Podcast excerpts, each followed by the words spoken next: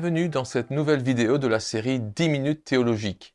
Elle a pour titre Le leadership de l'Église s'exerce comme un service humble. De nos jours, certains chrétiens croient que la meilleure façon d'apprendre à diriger, à devenir un leader dans l'Église, est de suivre les modèles du monde qui nous entoure. C'est ainsi qu'il existe de nombreux livres spécialisés dans la formation de leaders d'Église qui se servent des techniques de leadership enseignées par les experts du monde de l'entreprise. Autrement dit, les auteurs de ces livres présument que ce qui fonctionne dans le monde des affaires peut certainement profiter à l'Église. Mais posons-nous la question. Cette approche qui consiste à imiter les tendances actuelles du monde séculier en matière de direction cadre-t-elle vraiment avec ce que Jésus nous a enseigné à propos de son royaume? Eh bien non, car la conception que Jésus avait du leadership est en total désaccord avec plusieurs des opinions courantes de notre temps. Pour nous en convaincre, lisons ensemble l'Évangile de Matthieu, chapitre 20, versets 25 à 28. Mais Jésus les appela tous auprès de lui et leur expliqua vous savez comment cela se passe dans le monde. Les chefs politiques exercent sur leur peuple un pouvoir despotique, et les plus puissants d'entre eux les tyrannisent en abusant de leur autorité. Il ne faut pas qu'il en soit ainsi entre vous. Au contraire, celui qui voudra devenir grand parmi vous prendra le rôle d'un serviteur, qu'il se fasse le domestique des autres, et s'il veut être à la tête des autres, qu'il soit prêt à être l'esclave de tous tout comme le Fils de l'homme, qui n'est pas venu pour se faire servir par les autres, mais pour servir lui-même et donner sa vie pour payer la rançon de beaucoup d'hommes. Dans ce passage des évangiles, alors que les disciples ambitionnaient de devenir des leaders importants de leur génération, Jésus les ramène brutalement à la réalité du royaume de Dieu. Car selon le Maître, la grandeur ne vient qu'à travers le service, et la première place ne s'obtient qu'en devenant le serviteur de tous. Et c'est justement le modèle étonnant que Jésus va leur laisser juste avant de les quitter, en leur lavant les pieds. C'est ce que nous pouvons lire en Jean 13, 15. L'esprit de service est donc une composante essentielle et indispensable du leadership chrétien. C'est encore là ce que Jésus enseignait dans l'évangile de Luc au chapitre 22, verset 27. À votre avis, dit Jésus, qui est le plus grand, celui qui est assis à table ou celui qui sert? N'est-ce pas celui qui est assis à table? Eh bien, moi, au milieu de vous, je suis comme le serviteur. Dans ce texte, Jésus renverse complètement notre conception de la grandeur en y intégrant l'esprit de service. Une attitude qui se caractérise par une gratitude sans fin, une gratitude qui provient du fait que notre dette envers Dieu était énorme.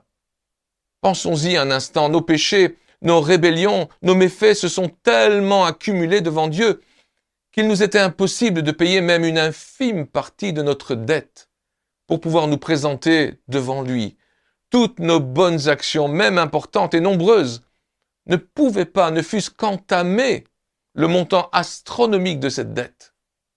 La seule solution était de laisser Jésus payer cette dette à notre place en mourant sur la croix. Ainsi, comment pourrions-nous oublier le montant de notre dette? Comment pourrions-nous oublier cette situation désespérée où il nous était impossible de rembourser ce que nous devions? Comment pourrions-nous oublier l'amour extravagant de Jésus sur la croix qui s'est chargé de tout payer à notre place?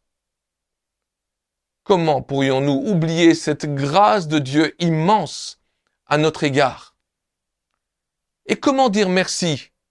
Comment manifester notre reconnaissance sinon en nous mettant entièrement au service de ce Seigneur miséricordieux? Un service qui, nous en sommes conscients, ne représente qu'une minuscule goutte d'eau de ce que devrait être l'immensité océanique de notre reconnaissance. Un service qui ne demande de recevoir aucun merci, puisqu'il signifie merci. L'esprit de service du leader chrétien se caractérise donc tout d'abord par une gratitude sans fin envers Dieu.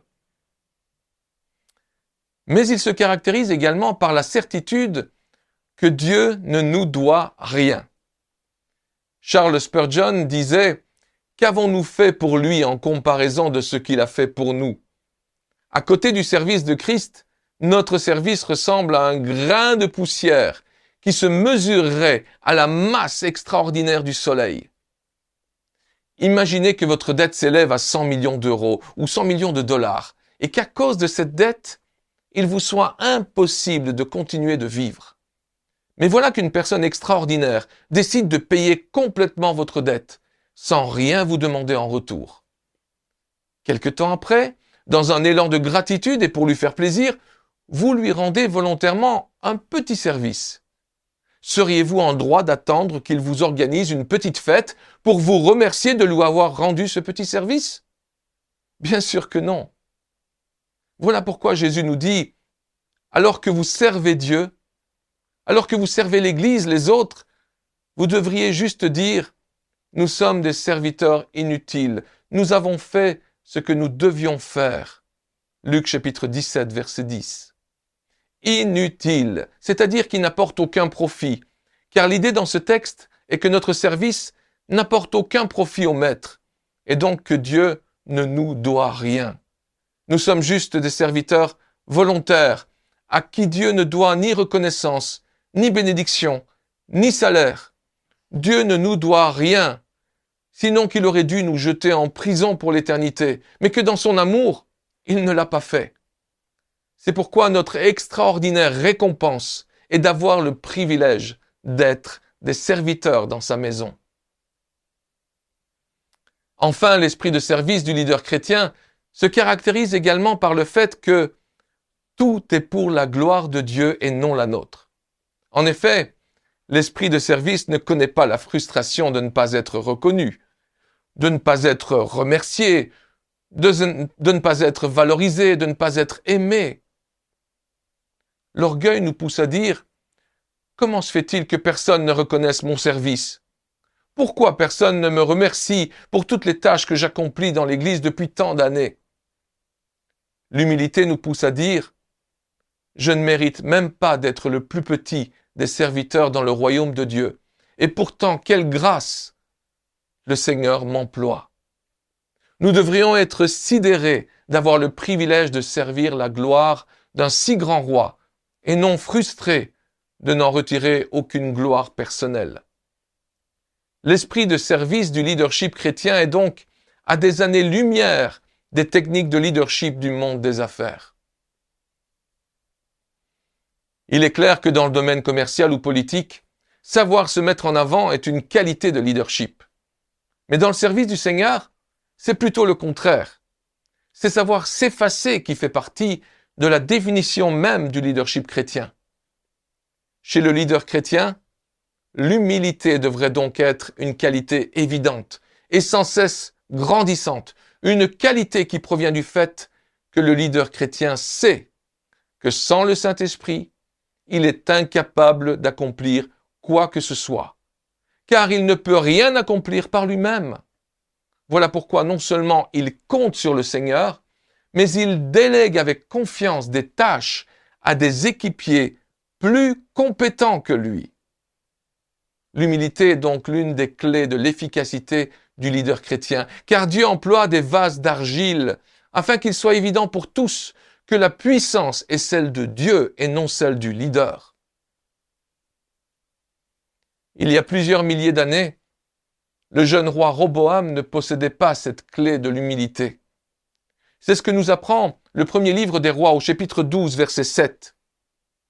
Voici ce qu'ils lui dirent. Si aujourd'hui tu as une attitude de serviteur envers ce peuple, si tu te montres à leur service et si tu leur réponds de façon positive en leur adressant des paroles bienveillantes, ils seront pour toujours tes serviteurs.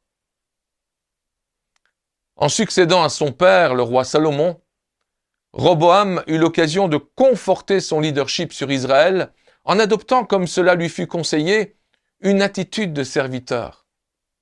Malheureusement, la suite du texte nous apprend qu'il préféra écouter les jeunes gens qui avaient grandi avec lui et qui le poussaient à appesantir sa domination sur le peuple.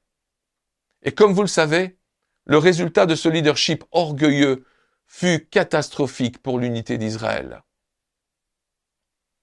Car l'une des tentations qui guette le leader chrétien est de diriger en vue de satisfaire son ego, par exemple en dominant les autres ou en faisant en sorte que les autres se souviennent à tout instant qu'il détient une charge importante et qu'il est quelqu'un d'exceptionnel qui doit être traité avec respect et admiration. Avouez qu'il est difficile de respecter un leader égocentrique et orgueilleux. Il est difficile de suivre un leader arrogant. Et ceux qui y parviennent le font par contrainte et non de bon gré. En revanche, il est aisé de s'attacher à un leader humble, dont les motifs sont droits. Il est aisé de suivre quelqu'un qui ne méprise pas ses collaborateurs et ne les considère pas comme inférieurs. Dans l'Église, le leadership s'exerce comme un service C'est pourquoi un disciple de Christ ne peut pas devenir un leader s'il n'est pas prêt à faire face aux problèmes que pose son orgueil.